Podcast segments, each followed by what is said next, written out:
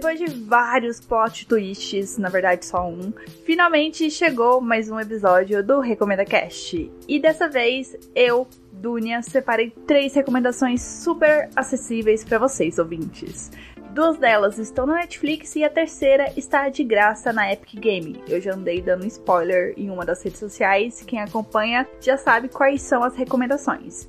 Então, dando nome aos bois, eu vou começar falando do anime de Dororedoro, essa aventura cyberpunk colorida e super psicodélica. Depois tem um dos reality shows assim mais fora da caixinha que eu já assisti, que é o Batalha das Flores.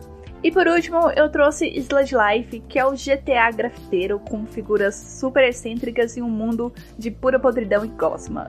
Mas antes, tem os meus recados. Se você gosta das minhas recomendações, gosta do podcast, siga o arroba RecomendaCast, tanto no Twitter como no Instagram, para você acompanhar o que, que tá rolando, as próximas reviravoltas dos episódios do podcast. E se você quiser entrar em contato comigo, pode mandar mensagem nas redes sociais, eu tô tentando responder o mais rápido possível, ou pode mandar e-mail para contato@recomendacast.com.br. Para escutar esse e os outros episódios, eles estão disponíveis no Spotify, iTunes, Google Podcast, Mixcloud, Cashbox e Deezer. Se tiver alguma plataforma que você tem costume de escutar e o Recomenda Cast não está nela, me faça sugestão, porque essas são as maiores plataformas que eu conheço. Outro lugar que tem o podcast é no site do Recomenda Cast. Você já entrou no site do Recomenda Cast? Ele é super assim bonitinho, feito assim com muito amor e carinho por mim. E lá você escuta os episódios, faz o download deles e ainda assina o feed. E acabou meus recados, bora começar com as recomendações.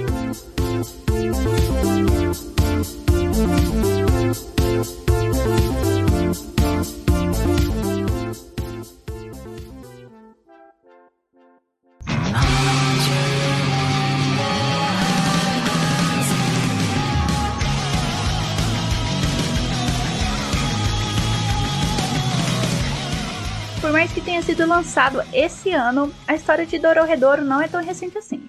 O mangá de autoria de Ki Hayashida é bem mais antigo, ele começou a ser publicado em 2000 e foi só encerrado em 2018, assim, após várias, mas várias tretas editoriais. Questão de mudar de revista, porque a revista estava sendo cancelada, vários rolês. Mas eu não vou entrar em detalhes aqui. O único detalhe importante que eu vou entregar agora sobre o mangá é que eu estou lendo ele, ou melhor, eu estava lendo ele. Eu vou comentar um pouquinho sobre isso, como que foi as diferenças, né, da adaptação de anime para o mangá. Mas entendam, meu foco é na recomendação do anime. Bom, primeiramente, qual é a história de Dororedoro? Basicamente, existem dois mundos, um de gente normal, que é conhecido como Holy, ou buraco, e outro mundo que é habitado por feiticeiros. Só que esses feiticeiros, eles são muito safadinhos, porque eles têm a mania de criar uma porta pro Holy com o intuito de usar os habitantes dali para praticar magia, né? Uma coisa assim muito feia. E por que, que eles fazem isso? É para garantir o melhor desempenho, né? Para aprimorar o máximo possível da sua magia, né? Bem aquele negócio de aula prática. Tem a teoria, vamos para a prática. A prática não é aqui, é lá no Holy. Isso, obviamente, cria uma rixa, né, uma animosidade, chame como você quiser, entre esses dois mundos. E nessa loucura que entra o protagonista.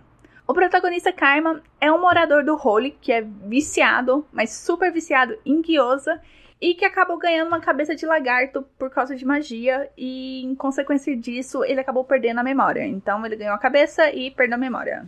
E sempre acompanhado da cozinheira e porradeira Nikaido, os dois utilizam um método assim 100% eficiente e nem um pouco agressivo para encontrar o responsável pela mágica, né, da cabeça de lagarto no Kaiman.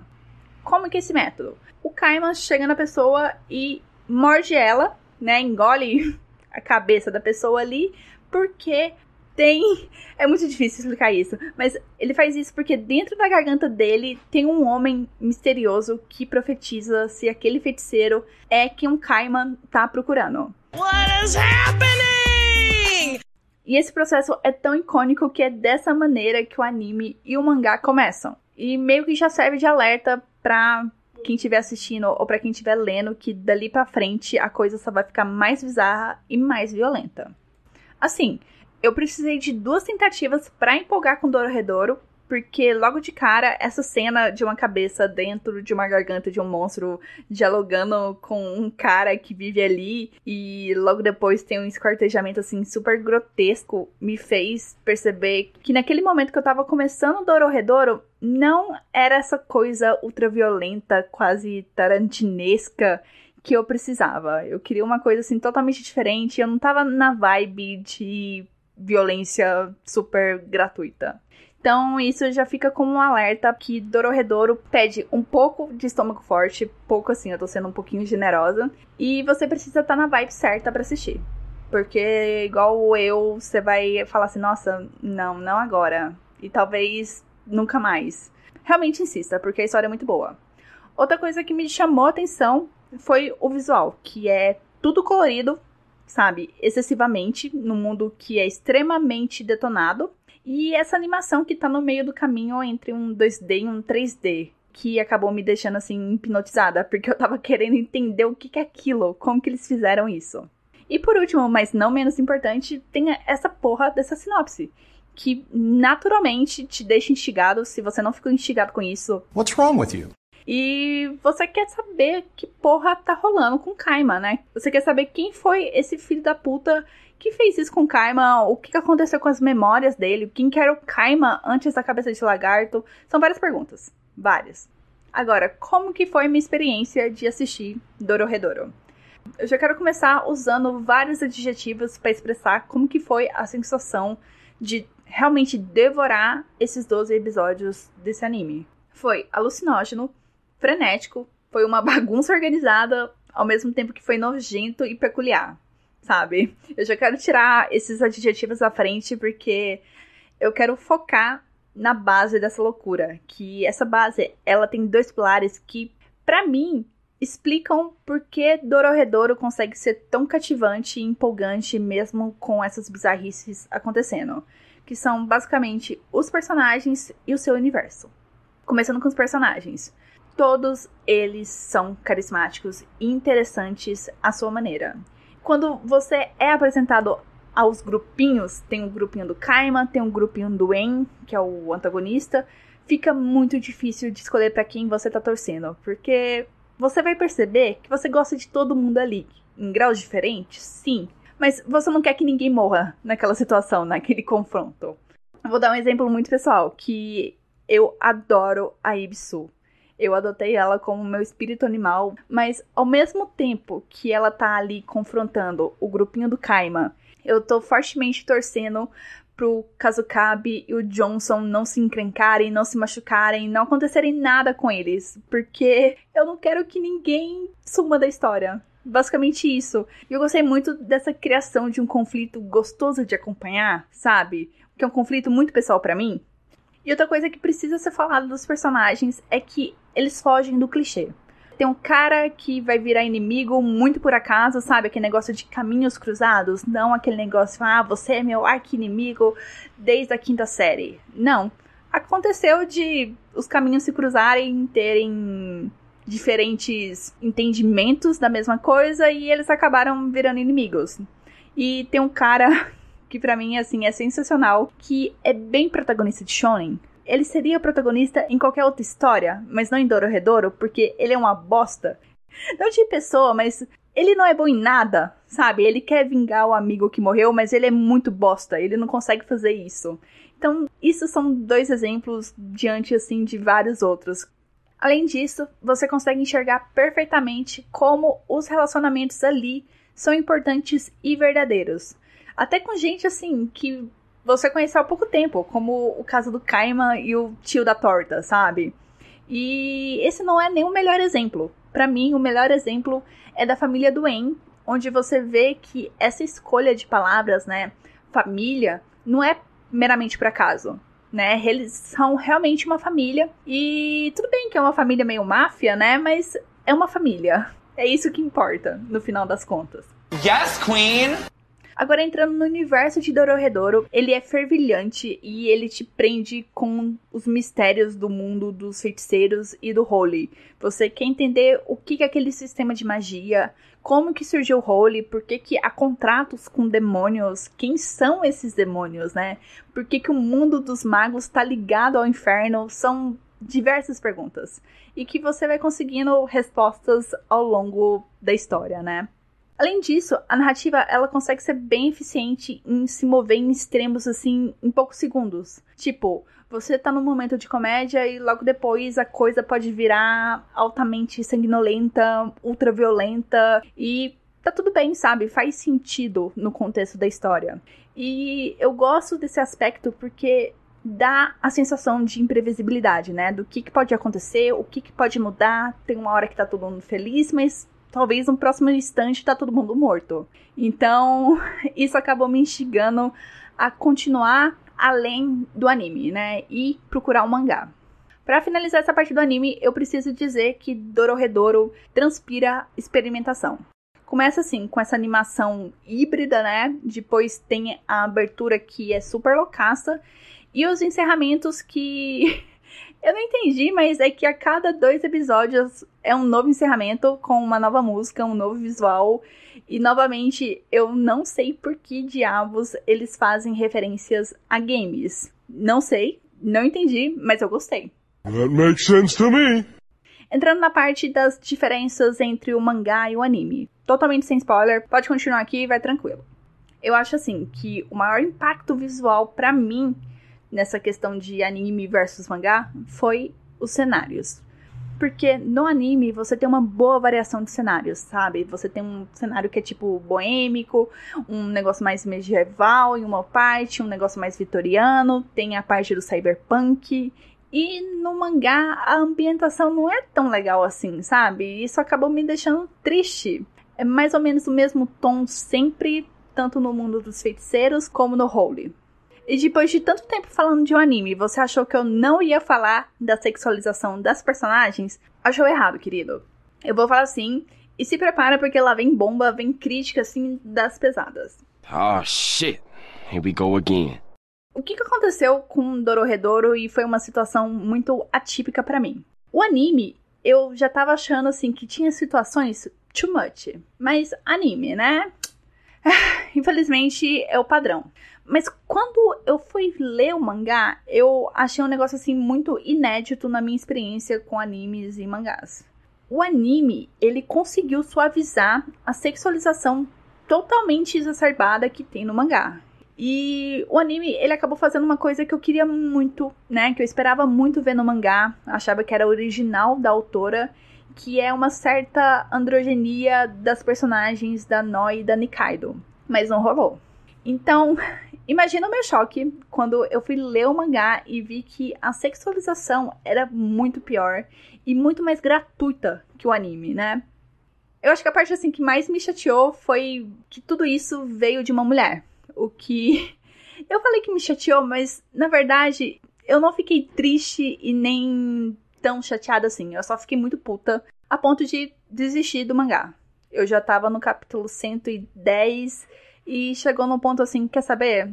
Eu não consigo continuar isso, tá me irritando ao extremo. Nem o fato da história ser muito legal, muito interessante eu não consigo largar de mão.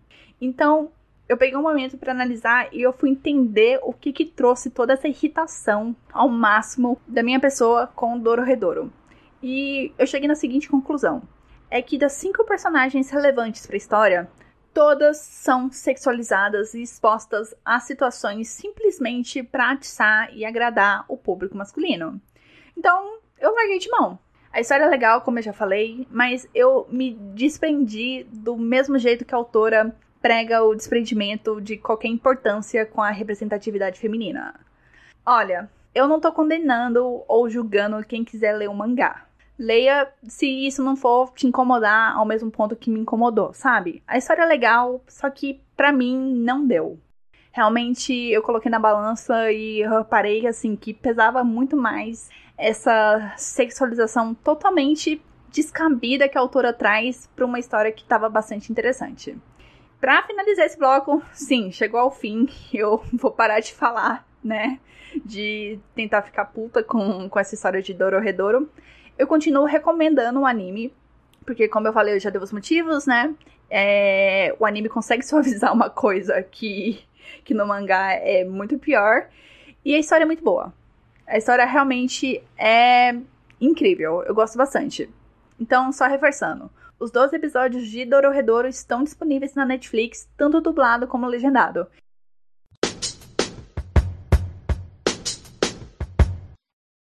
It's physical. It's emotional. All right. It begins. Ten pairs of amateur floral sculptors from around the world are coming together to battle it out. Run, run, run. Teams will create supersized structures festooned with flowers and foliage. Tô até mais calma, mais aliviada depois desse bloco do Dororedoro, porque essa recomendação meio que tava travando minha cabeça, porque como que eu conseguia. Como que eu ia conseguir recomendar um anime sendo que eu estava odiando o mangá? Mas eu acho que eu consegui transmitir bem a minha mensagem. Bom, as próximas duas recomendações não vão ter bafafá e vão ser totalmente uma mudança de clima. Começando com Batalha das Flores, que acabou virando um dos meus reality shows, assim, queridíssimos. E eu tô, assim, na pilha de querer recomendar ele para todo mundo. Deu bobeira, puxou assunto comigo, vamos falar de Batalha das Flores? Você já conhece esse reality show? Eu sei que a proposta do reality pode parecer bobo, mas eu prometo que, assim, é um dos reality shows mais difíceis que eu já assisti. E olha que eu sou fanzaça desse tipo de programa e eu já te explico por que, que é difícil. Essa competição exige habilidades assim nas mais diversas áreas. Os competidores, eles não estão ali só para fazer arranjo de flores ou buquê de casamento. O buraco é muito mais embaixo, muito mais. Basicamente, Batalha das Flores são 10 duplas com os mais diferentes backgrounds que vão para Inglaterra competir por uma das premiações mais irrelevantes da história de reality shows. Sério, realmente foda-se o prêmio, o que importa é todo o resto. Por que, que eu me interessei por Batalha das Flores? Acontece que eu tava de bobeira, eu tava querendo um negócio rápido e super despretensioso para assistir. Eu tinha terminado a segunda temporada de Top Chef, que é uma das melhores temporadas para mim e que tá disponível na Netflix. Recomendo vocês assistirem também. E eu queria seguir nessa linha de realities de competição. E acabei chegando, encontrando, né, o Batalha das Flores e eu resolvi dar uma chance pro primeiro episódio.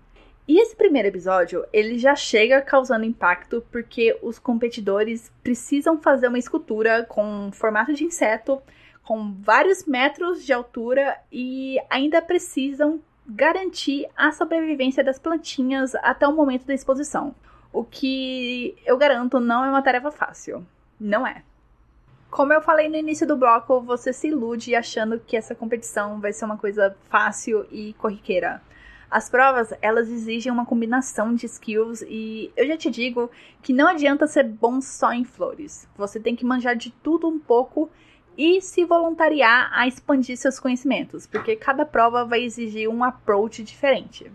Alinhado a isso, eu achei bem foda que Batalha das Flores faz algo bem fora do eixo de reality show de competição, que é trazer não só especialistas para essa brincadeira. Nem todo mundo que tá competindo ali trabalha com flores, é especialista em plantas. Tem dupla assim, que é formada por artistas. Tem uma dupla que tem uma mulher trans que é maravilhosa. Sério, você vai se apegando às duplas de um jeito que torna a competição ainda mais prazerosa de assistir porque cada dupla ali tem um apelo emocional diferente com você. Um você vai tomar ranço como casal gay. Sério, realmente eles são ótimos no começo, mas conforme os episódios vão passando, eu só tomava ranço deles por causa dos comentários deles. E eles acabaram ficando muito chatos para mim. E tem outras duplas que você vai amar, tipo a dupla da mulher trans com a amiga dela. Tem a dupla do pai e filho que estão ali participando por ser uma experiência que eles podem compartilhar juntos. Nossa, é, é emocionante. Eu não consigo colocar outra palavra nessa situação. America, facts are facts. E dentro do escopo dos especialistas de flores que estão ali, o reality mostra vários espectros dentro do mesmo ramo. Tipo, tem a dupla americana que é especializada em arranjo de casamento e que sabe combinar cores e entregar assim esculturas muito chamativas. Tem os dois caras que são paisagistas e que o foco deles é na construção da estrutura, não tanto na combinação de plantas. Aí tem o pessoal que é estrelinha do Instagram, tem gente que ainda tá na faculdade, tem, tem de tudo.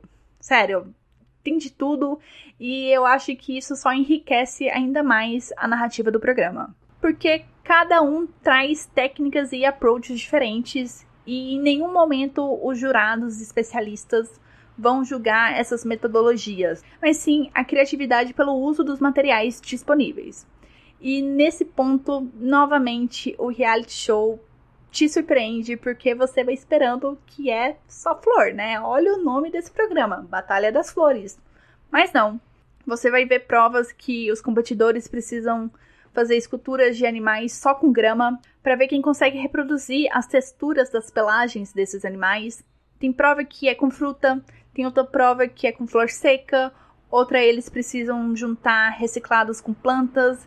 É uma gama temática gigantesca que é explorada em cada episódio e é sempre uma surpresa atrás da outra. Você não sabe o que te espera. That was amazing! Outro aspecto maravilhoso de Batalha das Flores é a construção de um visual mágico na hora da apresentação do resultado final. A equipe filma de um jeito que parece que você acabou de ser transportado para um universo encantado, um mundo mágico onde aquelas esculturas elas não foram construídas por pessoas, mas sim por mágicos, ou aquelas esculturas simplesmente existem ali, né? São nativas, nasceram daquele jeito.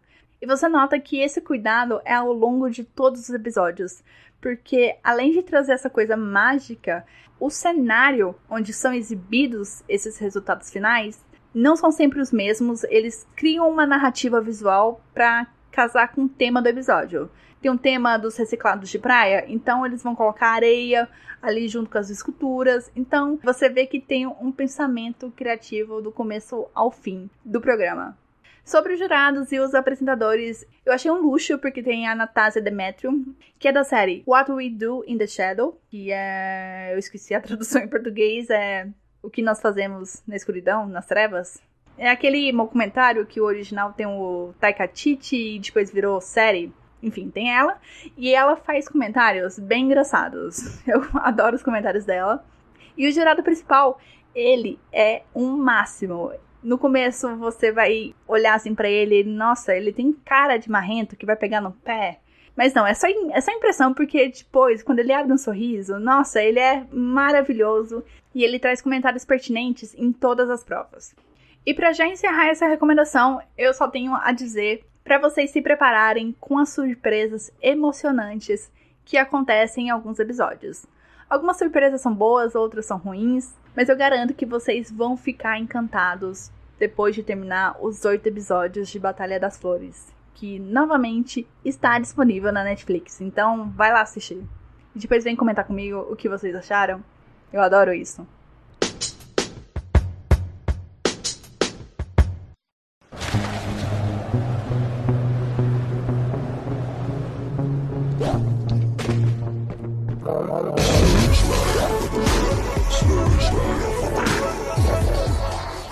Chegamos na última recomendação do episódio e essa recomendação vai ter mais um tom de propaganda do que análise. Não que eu estou sendo patrocinada pelo jogo ou pela distribuidora, nada disso. Mas é mais pelo fato de que Sludge Life encontra-se de graça na Epic Game até maio de 2021. Então, se você é do futuro está escutando esse episódio antes do dia 28 de maio, corre lá na Epic que você ainda consegue garantir o jogo. Vai logo. Sobre o que é Sludge Life. Ele é um jogo em primeira pessoa, em um mundo aberto, onde você é o grafiteiro Ghost que está procurando uma saída dessa ilha gosmenta e poluída, onde você e mais outras pessoas vivem. E enquanto essa saída não aparece, você pode ir cumprindo missões como grafitar umas paredes, conversar com os esquisitões ou ajudar gravistas a invadir uma empresa. E tudo isso acontece num visual que mistura uma estética hip hop e rap dos anos 90 com uma arte cartunesca e cores vivas que ao mesmo tempo estão desbotadas e eu sei que não faz sentido, né? Uma loucura o que eu tô falando, mas é mais fácil vocês verem do que eu ficar descrevendo aqui. Eu vou deixar o link do trailer e o link da Epic lá no site do Recomenda Cast. Sendo totalmente previsível, foi esse visual indescritível que me chamou a atenção quando eu assisti o trailer. Mas quando eu comecei a jogar, eu consegui entender que o jogo vai muito além da estética, porque ele consegue construir uma narrativa imersiva logo no começo da história. Tipo, tá tudo conectado, eu posso dizer assim. Eu vou explicar mais em detalhes para não parecer uma frase solta. O que, que acontece logo no começo? O menu inicial é uma tela de computador, onde os ícones dos programas são aquelas opções clássicas de um menu de jogo. E conforme você demora ali naquela tela inicial, começam a surgir pop-ups que você precisa ir fechando para conseguir acessar esses ícones, né, e começar o jogo de verdade. E quando você inicia o jogo, você percebe que o PC que você estava mexendo é do seu personagem e que ali no menu inicial você já estava controlando o seu personagem. Eu sei que é difícil de explicar, é, é mais uma coisa que você entende jogando, né? Mas eu já achei esse link, essa conexão super da hora, né? Super divertida. E além do visual e dessas sacadinhas imersivas, eu tinha gostado dessa aura arruaceira que o jogo vende, bem aquela pegada GTA, só que nesse caso bem menos violento e mais subversiva. Minha experiência geral com Sludge Life foi bem legal. Eu consegui explorar aquele pedacinho podre de terra, né? Ter uns diálogos doidos com outros personagens, tentar mijar na privada. Eu não sabia se eu trazia isso no podcast, mas no trailer tem isso, né? Que você entra no banheiro, você já se prepara para tentar acertar a privada. E além disso, encontrar lugares propícios para gravitar. E esse último realmente foi meu foco. Eu tentei grafitar o máximo de lugares possíveis e esse ato de explorar acabou me levando de uma forma muito orgânica a realizar outras missões. Nem tava no meu radar, sabe? Eu nem sabia que elas existiam, mas você fica curioso de ver coisas bizarras e querer interagir com elas e acaba descobrindo missões. Então eu gostei bastante dessa dinâmica que o jogo traz. E nessa sucessão de exploração e grafites, eu acabei chegando num dos finais possíveis do jogo, o que novamente foi inesperado para mim, sabe? Porque não era o meu objetivo, eu só tava ali de curiosa e eu acabei seguindo em frente, né? Seguindo o fluxo e quando eu vi já tinha terminado. Mas isso não significa que o jogo acabou, né? Que você não pode voltar para aquele save. Você pode voltar sim e pode voltar para cumprir outras missões, né? Se eu não me engano, não é dado só um jeito de você escapar dali. Acho que tem pelo menos um segundo. Eu temo a falar que tem um terceiro jeito. Então tem outras formas de você fugir daquele local. Eu acabei não indo muito longe na conclusão de outras missões, por isso essa análise vai ser mais curtinha, né? Basicamente tudo isso que eu já falei, só mais uns acréscimos. Pelo que eu joguei essas poucas horas, eu posso dizer que Sludge Life me surpreendeu positivamente, né? O que eu vi no trailer foi realmente o que eu encontrei no jogo. Isso é bom! Isso é muito bom! E mais, porque além do visual legal, a trilha, mas principalmente os efeitos sonoros, eu achei assim incríveis. Eu adoro a mixagem que toca toda vez que você conclui um grafite. Sério, eu adoro mesmo. Eu achei assim muito genial essas pequenas sacadinhas que dão mais personalidade ao jogo. E se você ficou curioso e com vontade de jogar essa piração, como eu já disse, ele está de graça na Epic Game. E não precisa de um PC gamer para rodar Sludge Life. É só você ir lá, baixar e aproveitar. Sério, é muito legal esse jogo.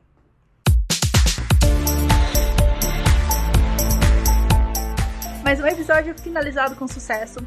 Próximo episódio já é na semana que vem, onde eu reuni minhas amiguchas para que elas pudessem compartilhar conteúdos que as ajudaram a ter bons momentos durante essa quarentena. Vai ter de tudo semana que vem, então eu espero vocês lá. Se cuidem, se puder ficar em casa, fique em casa. Um beijo, até semana que vem e tchau!